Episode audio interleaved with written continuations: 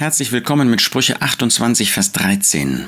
Da lesen wir, Wer seine Übertretungen verbirgt, wird kein Gelingen haben. Wer sie aber bekennt und lässt, wird Barmherzigkeit erlangen. Der weise Salomo hat uns wichtige Hinweise für unser Glaubensleben mitgegeben. Leider haben auch wir als Christen, als Gläubige, als Erlöste mit Übertretungen zu tun. Wir stehen natürlich nicht unter Gesetz als Christen. Ähm, aber das Wort Gottes hat auch für uns heute eine absolute Autorität, Wirkung.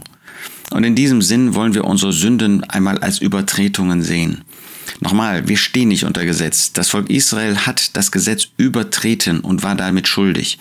Für uns gilt das Gesetz nicht mehr als Autorität über unser Leben. Wir sind mit Christus gestorben und damit stehen wir nicht mehr unter Gesetz. Aber das Wort Gottes, es hat bindende Wirkung für uns.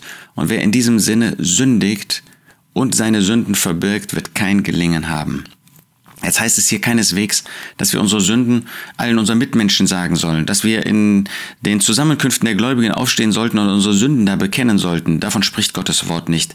Selbst wenn es um einen sündigen Zustand geht, dessen wegen wir nach 1. Korinther 5 ausgeschlossen werden müssen, heißt es nicht, dass wir dann in der Versammlung Gottes aufstehen sollten und diese Sünden öffentlich da sagen sollten.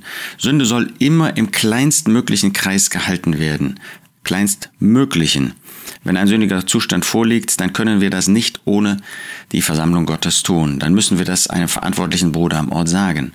Aber darum geht es ja hier nicht. Wir sollen nicht solche sein, die meinen, Gott sieht nicht zu. Wir sollen unsere Sünden, unsere Übertretungen nicht verbergen. Dann werden wir kein Gelingen haben. Wenn wir so tun, als ob das nicht vorgekommen ist. Oder wenn wir gegen jemanden gesündigt haben und das dann unter den Teppich kehren wollen, dann werden wir keine Gelingen haben. Wer aber die Übertretungen, die Sünden bekennt und lässt, wird Barmherzigkeit erlangen.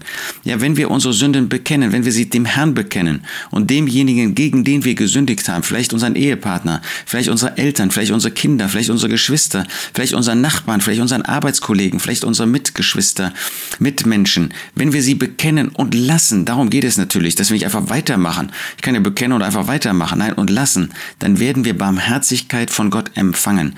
Dann werden wir auch Barmherzigkeit von unseren Mitgeschwistern oder von unseren Mitmenschen empfangen, mit denen wir zu tun haben, gegen die wir gesündigt haben. Dann werden sie uns vergeben und dann werden unsere Herzen wieder neu ausgerichtet auf die Person des Herrn Jesus auf sein Wort und wir werden dem Herrn Jesus nachfolgen.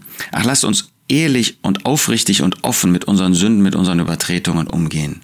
Wer seine Übertretungen verbirgt, wird kein Gelingen haben. Wer sie aber bekennt und lässt, wird Barmherzigkeit erlangen.